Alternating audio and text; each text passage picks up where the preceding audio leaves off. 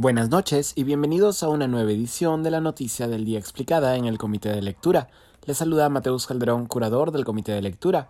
Hoy, comuneros de Canta tomaron la vía nacional Lima-Canta-Guayay en protesta por el derrame de 34 toneladas de zinc en el río Chillón, el desastre ecológico ocurrió el pasado lunes 13 de junio, cuando un camión de la empresa Wari Service, subcontratista de la compañía minera Alpamarca, filial de la minera Volcan, volcó en el río Chillón a la altura de la zona de Culhuay.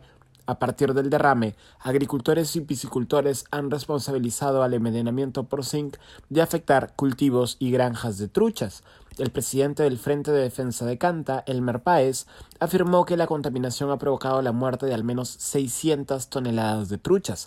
Tanto la Autoridad Nacional del Agua, ANA, como el Organismo de Evaluación y Fiscalización Ambiental, OEFA, se han pronunciado sobre el incidente ambiental, además de la empresa Sedapal. El representante de la ANA, Alex Villanueva, ha señalado que existe culpa compartida entre la empresa Wari Service y la minera Volcan. Estoy citando sus declaraciones a RPP. Aquí hay una responsabilidad compartida, porque la unidad mineral Pamarca es la que extrae este mineral y hay un tercero que está transportando este mineral. Ambos están explotando este mineral y trasladándolo.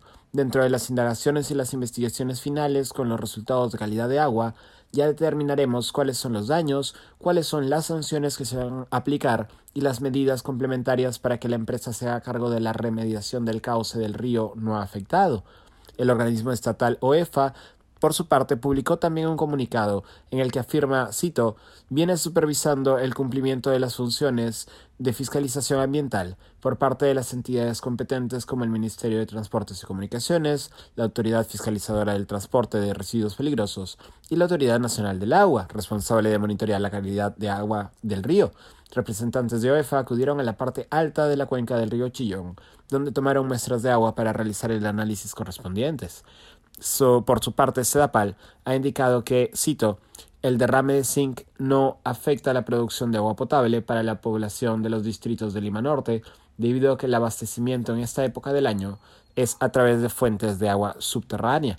Eso ha sido todo por hoy. Volveremos mañana con más información. Se despide Mateus Calderón.